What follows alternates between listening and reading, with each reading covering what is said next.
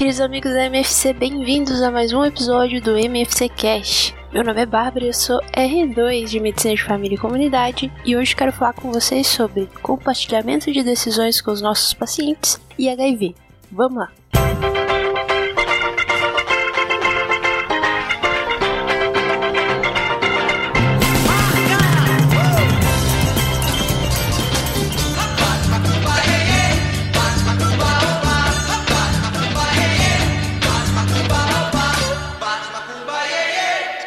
MFC de hoje, a gente vai falar sobre decisão compartilhada.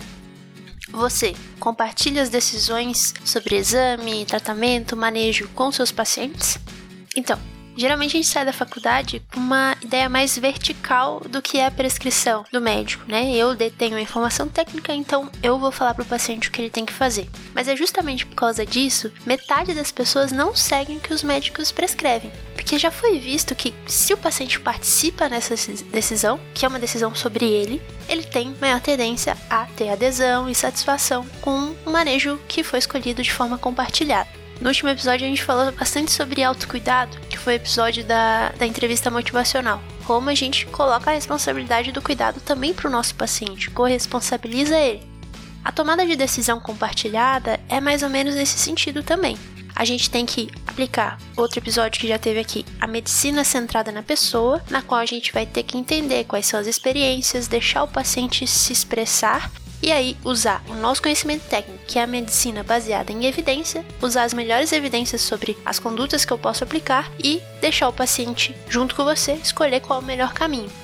Então, uma questão muito importante quando a gente está decidindo tomada de decisões compartilhadas é entender se a gente realmente toma as decisões compartilhadas ou às vezes só pensa que toma, né? Se a gente não coloca a medicina baseada em evidência numa intersecção com a medicina centrada na pessoa, se a gente vai, por exemplo, é, eu já vi muita gente que tem assim, ah, medicina baseada em evidência é minha parte, certo? Então vou lá e vou oferecer para o paciente três opções das melhores medicamentos que tem para isso. Isso talvez não seja compartilhar a decisão. Isso é você pegando a medicina que você tem e colocando para o paciente escolher, sendo que, coitado, ele nem sabe às vezes o que fazer, né? Então, muita gente que tentou compartilhar a decisão no começo percebeu que o paciente fica confuso. É, você tá me dando, dentro do teu conhecimento que fez lá seis anos de faculdade, três opções e como que eu vou olhar qual que é melhor para mim? Então, faz parte do trabalho do médico, além de saber quais são as melhores evidências sobre cada tratamento, entender qual a experiência da doença para o paciente e qual será que é o melhor caminho para se tomar junto.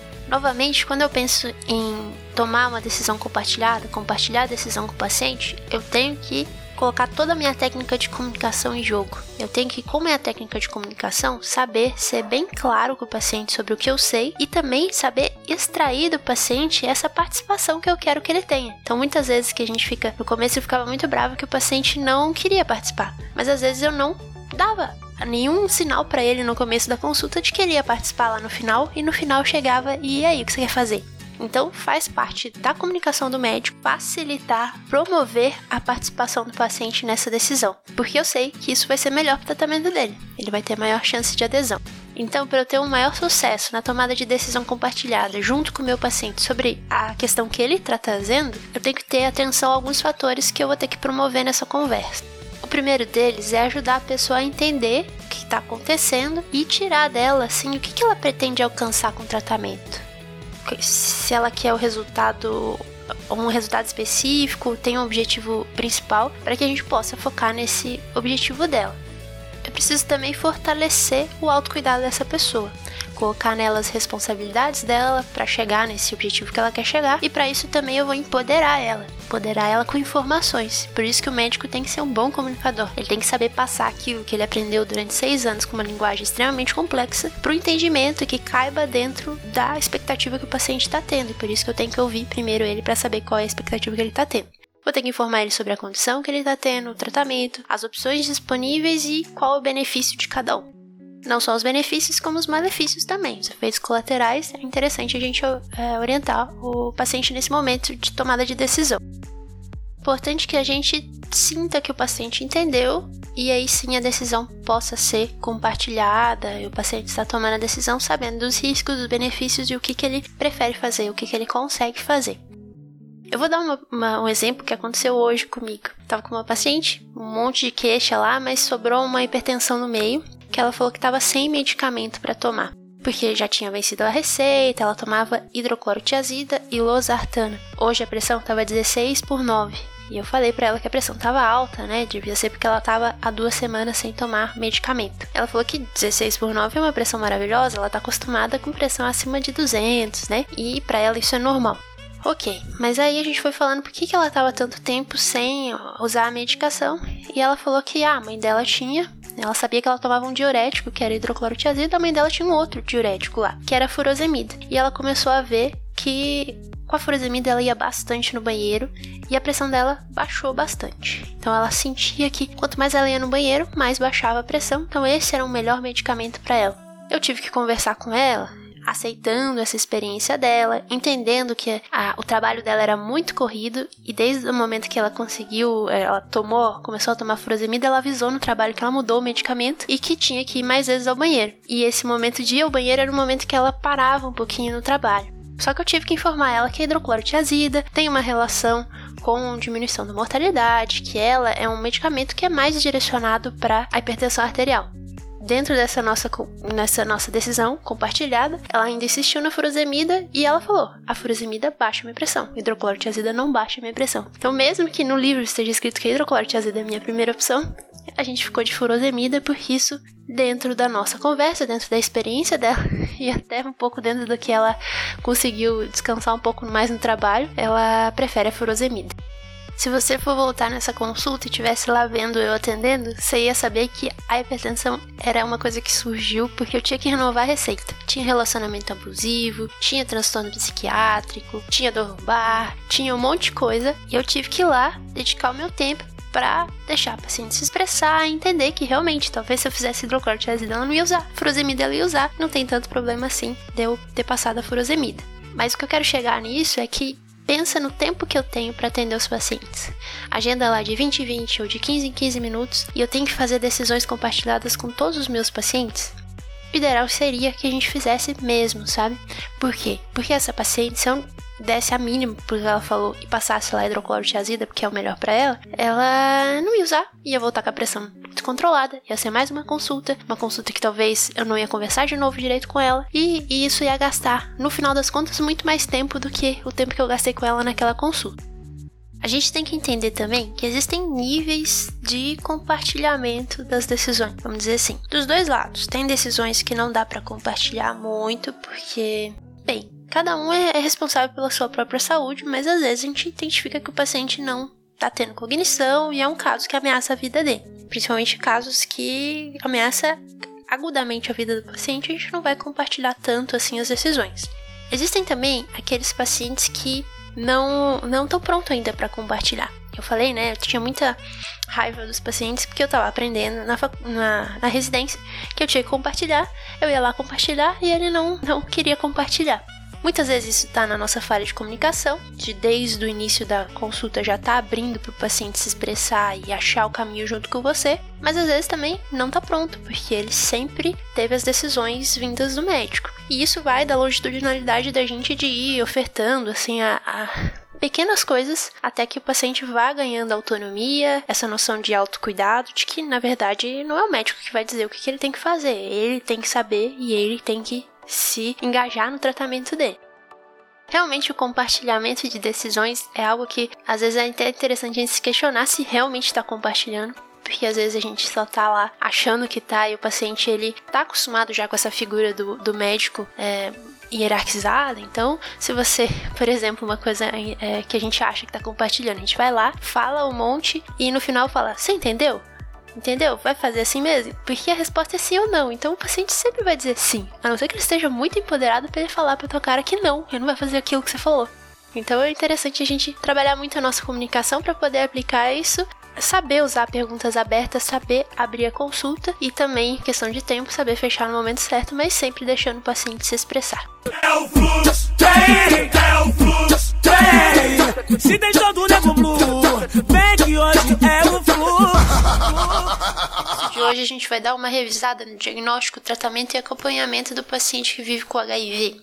Essa infecção que tem status de doença, hoje até status de doença crônica devido ao tratamento, mas que carrega consigo um estigma muito grande, por isso a gente tem que ter bastante cuidado para entender e lidar com esses casos. Bastante desse estigma vem da sua transmissão, que é principalmente sexual, além da sua história, que a gente via muito mais em homossexuais, principalmente no começo, porque a taxa de transmissão via sexo anal receptiva é muito maior.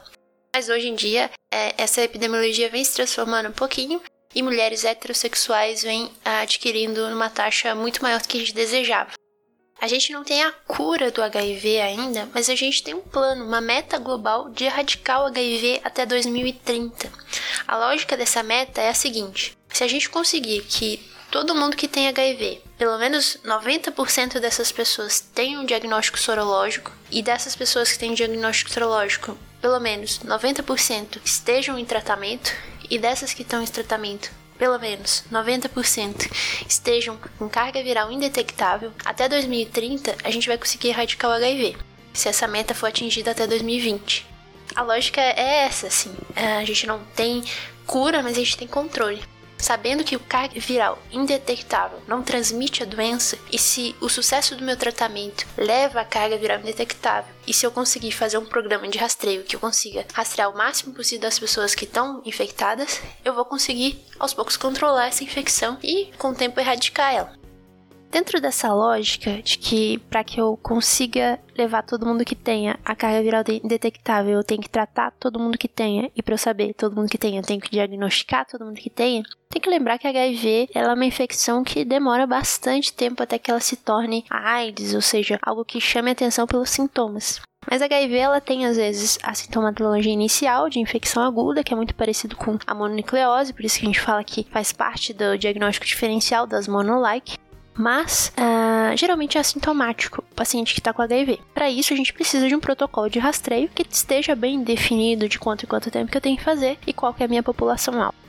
A recomendação de rastreio é a realização dos testes imunológicos que a gente tem em todo indivíduo entre 15 e 65 anos, ou fora dessa faixa etária, caso ele tenha um comportamento sexual de risco, ou até uso de drogas injetáveis, que também é uma via de transmissão. Além do rastreio que a gente faz em gestante, é feito na rotina de pré-natal, sempre no primeiro e no último trimestre da gestação, em todas elas. Isso tem um grau de recomendação A pelo Task Force e é o que vem aumentando bastante os nossos números de mulheres heterossexuais com HIV. A gente tá, tá vendo que isso é uma forma, e não só rotulando os homossexuais e daí colocando o homem que faz sexo com o homem como uma população de alto risco, sem entender se ele tá usando ou não camisinha. O protocolo de rastreamento é uma população bem ampla, dos 15 a 65 anos. Qualquer pessoa que tenha feito sexo uma vez na vida de forma desprotegida, pelo menos uma vez na vida, fazer esse teste. E caso essa, esse comportamento sexual de risco se repita, o ideal seria fazer anualmente, repetir anualmente os nossos testes para diagnóstico de HIV.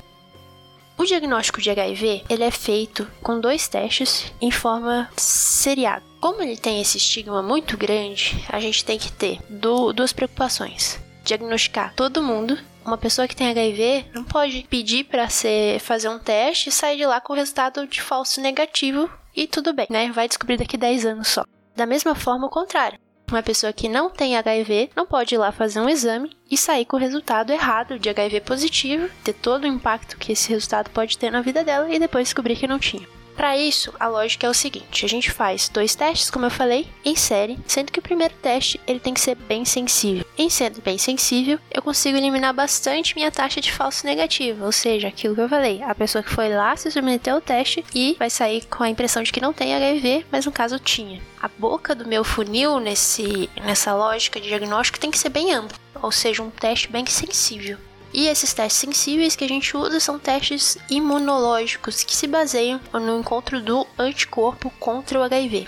Os testes que a gente tem hoje disponíveis são o teste rápido, que é um teste imunológico de segunda geração, e o teste imunológico de quarta geração, que é o ELISA, que é feito em laboratório. Eu já vou mais, já mais pra frente vou falar um pouquinho de cada um deles e como a gente faz para fazer o diagnóstico com eles. Mas enfim, dentro dessa lógica de que eu tenho um teste imunológico para fazer o meu rastreio inicial, então que é para pegar a maior quantidade de pessoas possíveis e terem HIV, eu tenho que lembrar que se eu estou usando um teste imunológico, entra aí a lógica de janela imunológica que esses testes têm. Ou seja, a pessoa pode ter o vírus, mas pode ainda não ter desenvolvido a reação imunológica para gerar um anticorpo, que é o que eu vejo no teste. E por isso a gente padronizou, e eu quero que você decore isso, que a janela imunológica pelos testes que a gente faz hoje é de 30 dias. Ou seja, fiz o teste, deu negativo, mas eu tenho alta suspeita desse paciente ser infectado, eu vou repetir em 30 dias e se vier negativo de novo, eu posso considerar que realmente é um teste negativo.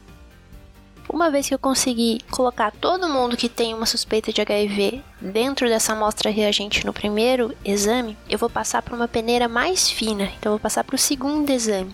Esse segundo exame ele tem que ser específico. Por ser específico, eu quero dizer que o resultado positivo de um paciente que tem uma amostra reagente para HIV é muito específico. O valor preditivo positivo dele é muito alto, porque eu não quero dar um falso positivo de um diagnóstico que é tão pesado assim. E o teste mais específico que a gente tem, que é o que a gente usa, é o teste molecular, o PCR. Tem coisa mais específica do que eu indicar a presença do vírus, a presença do vírus, do RNA do vírus no sangue do paciente? Esse é o nosso teste confirmatório. Teste inicial imunológico, junta todas as suspeitas e eu confirmo com PCR no final. Existe a possibilidade do teste imunológico vir positivo e na hora de confirmar ele com o PCR vir carga viral indetectável. Isso pode representar dois resultados possíveis. O mais comum deles é que o primeiro seja um falso positivo, uma vez que ele era mais sensível mesmo, então eu estava preocupado em pegar todo mundo. Nesse balaio acabou passando um ou outro falso positivo e no PCR acabou confirmando que não era HIV. Mas aí existe o caso que é bem mais raro, mas existe, que é chamado de controladores de elite.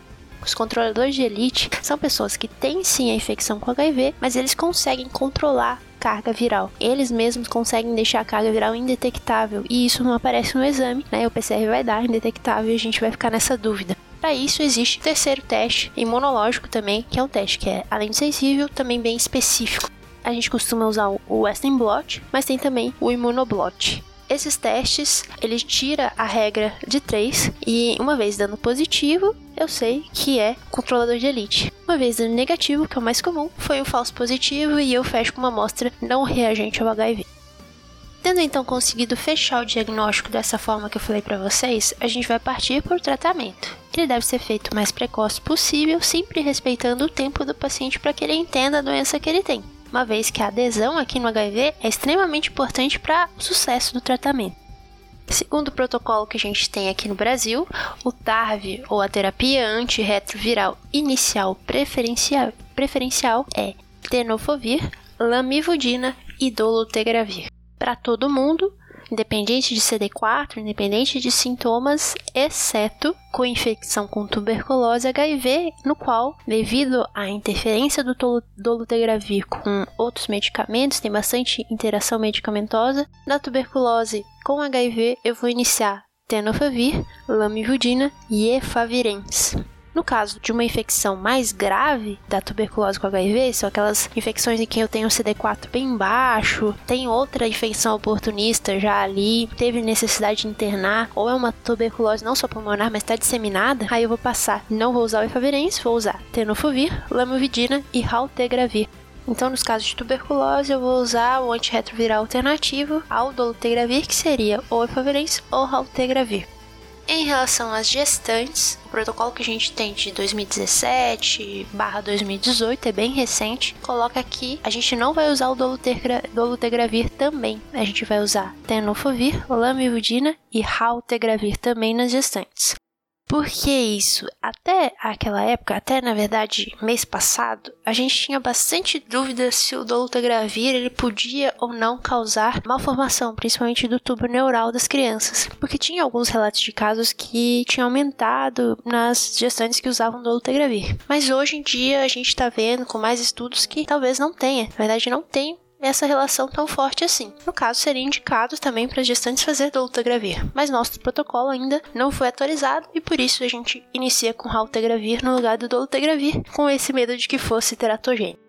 Em relação às medicações, então eu acho muito importante a gente ter noção dos efeitos colaterais e de como que a gente toma cada uma dessas medicações. Começando com tenofovir e a geralmente vem co-formulação, já faz bastante tempo, então é um comprimidinho só com uma tomada diária só que vem os dois juntos já. Essa combinação, ela tá sempre nos protocolos. Você vê que vai variando algumas coisas, mas ela tá sempre porque ela tem a melhor eficácia virológica, principalmente em altas cargas virais, eu consigo baixar bastante. Eu tenho a questão também de menor toxicidade hematológica, é menos lipoatrofia que pode fazer, né, comparado aos medicamentos anteriores, como o AZT que usavam antes. Na questão do tenofovir, principalmente do tenofovir, é a nefrotoxicidade. Eu tenho que estar atenta a isso pacientes com diabetes, pressão alta não controlada, negros muito idosos, IMC muito baixo ou que realmente tem uma doença renal pré-existente, eu tenho que tomar muito cuidado na hora que eu vou prescrever o tenofovir. Aqueles pacientes que eu sei que tem uma taxa de filtração menor que 60, eu nem vou entrar com tenofovir. E todos eu, os outros grupos que eu citei, eu vou ter bastante cuidado. E quando vir a creatinina, eu vou avaliar se eu vou ter que trocar ou não tenofovir por causa dessa questão da nefrotoxicidade mesmo.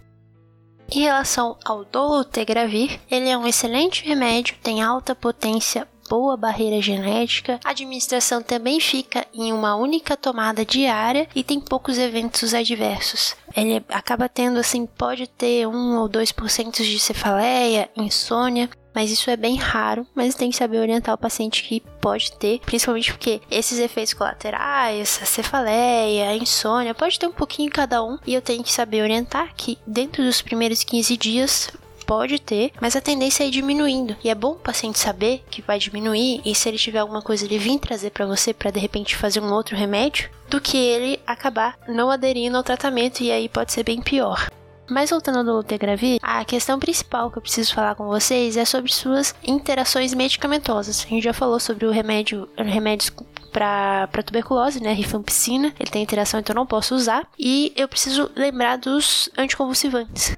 Penitoína, fenobarbital, oxcarbazepina, carbamazepina, não é recomendado o uso concomitante, além de coisas que a gente às vezes não dá muita importância, né? Aquele antiácido, um suplemento vitamínico com cálcio ou ferro, eu não posso tomar ao mesmo tempo que o dolutegravir. Se eu tiver que tomar antiácido ou esses suplementos vitamínicos, eu tenho que dar uma diferença ali de 6 horas antes ou 2 horas depois da tomada do dolutegravir, senão eu posso interferir na absorção desse medicamento e, consequentemente, interferir na resposta desse meu paciente mesmo que ele esteja tomando certinho, algum desavisado foi lá e prescrever um antiácido ou um anticonvulsivante sem saber, pode estar causando uma falha de tratamento e prejudicando a resposta do paciente para chegar no, na carga viral indetectável. Outro detalhe de interação medicamentosa é do dolutegravir com a metformina, ele aumenta os níveis de metformina no sangue, portanto, eu vou reduzir para metade. A dose máxima de metformina que eu vou usar no paciente que usa dolutegravir é de 1 grama por dia.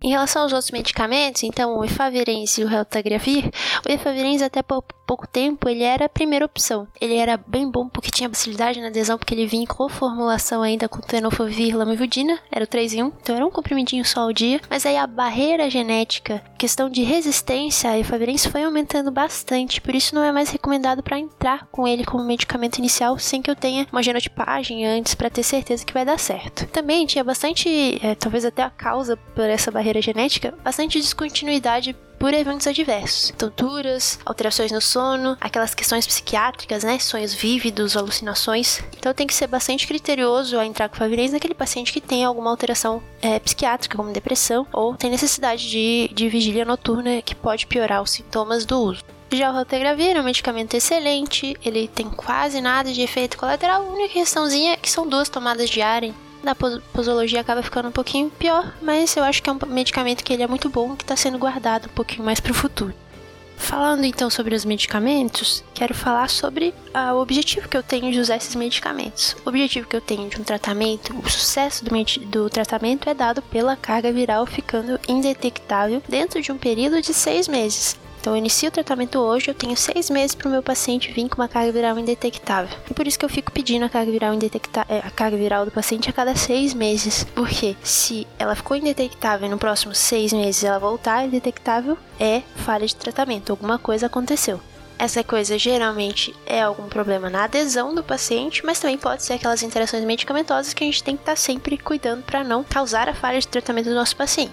Uh, em relação à regularidade dos exames que eu vou pedir, principal aqui é eu saber da carga viral e o CD4. Eu vou pedir no início, e por isso que o PCR já vai valer como primeiro carga viral, para eu ter uma noção. Aí eu já peço CD4 e vou pedir novamente em seis meses.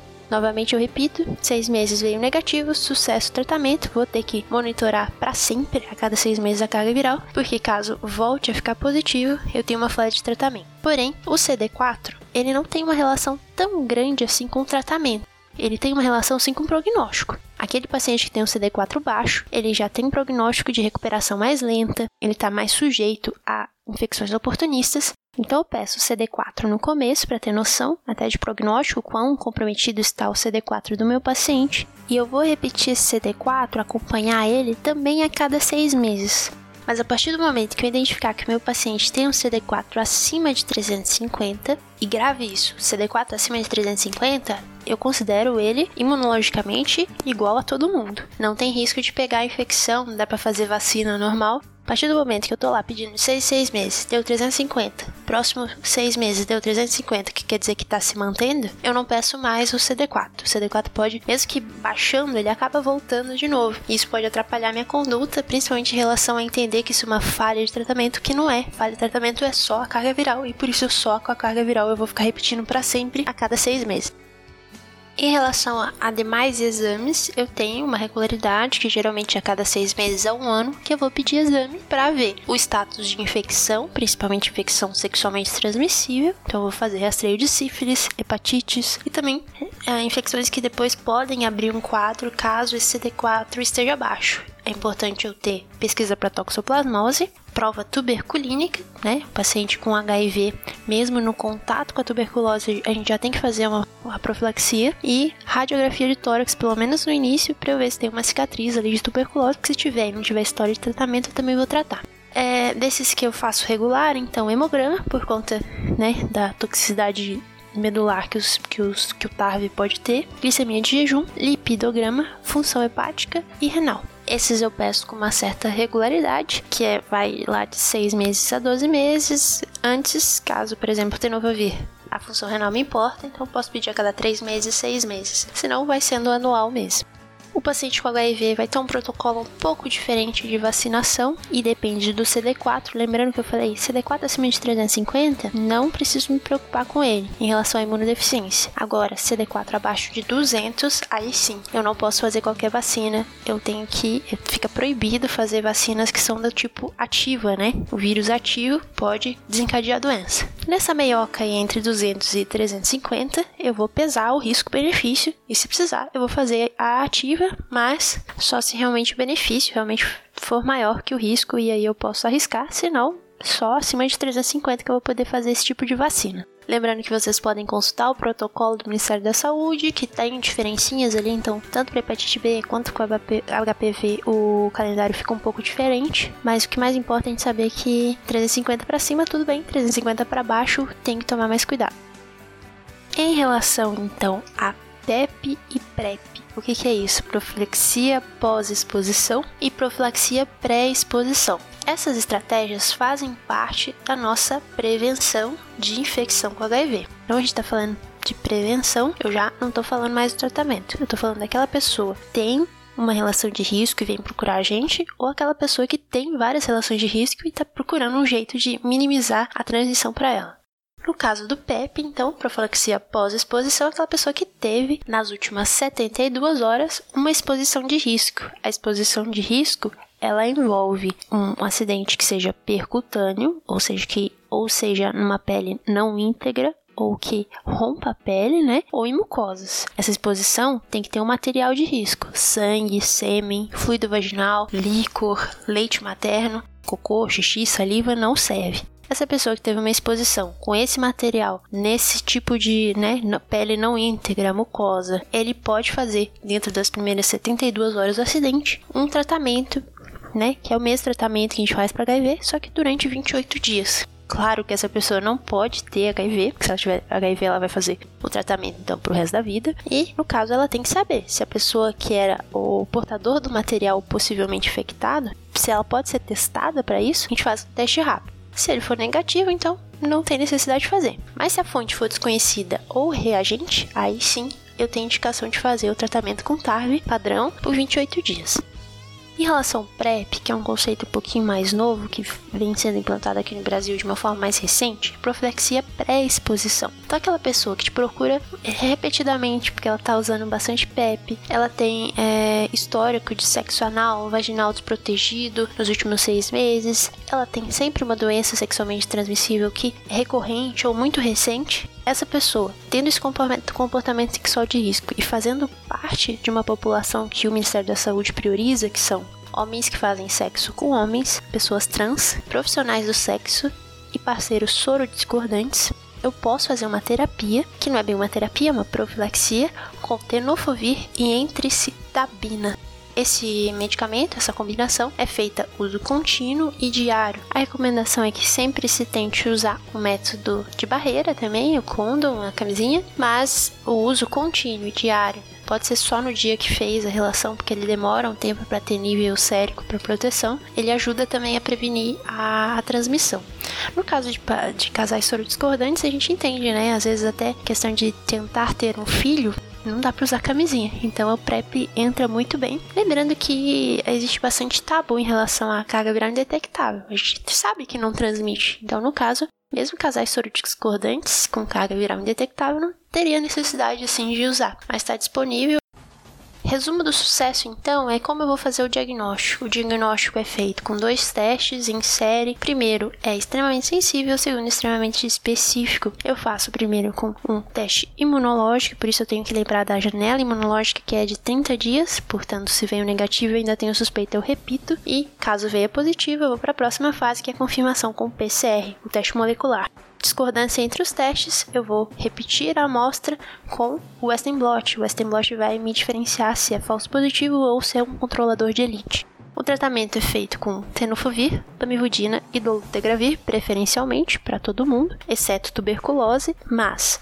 eu tenho que lembrar que tenofovir pode ter um impacto pela sua nefrotoxicidade que eu tenho que estar atenta e dolutegravir eu tenho que estar bem atento com as outras medicações por conta das suas interações medicamentosas abundantes. Tenho que saber que eu vou acompanhar esse paciente com carga viral a cada seis meses para o resto da vida para eu saber se o tratamento está dando certo. O tratamento que dá certo é aquele que leva a carga viral indetectável e eu tenho seis meses para obter esse resultado. Depois do primeiro sexto mês, eu vou lá e vou repetindo. Caso ele volte a ser detectável, aí eu tenho que levar esse paciente para uma genotipagem, para o especialista, porque realmente ele teve falha de tratamento. Então é isso, pessoal. Até daqui 15 dias com mais um episódio do MFC Cast. Um abraço.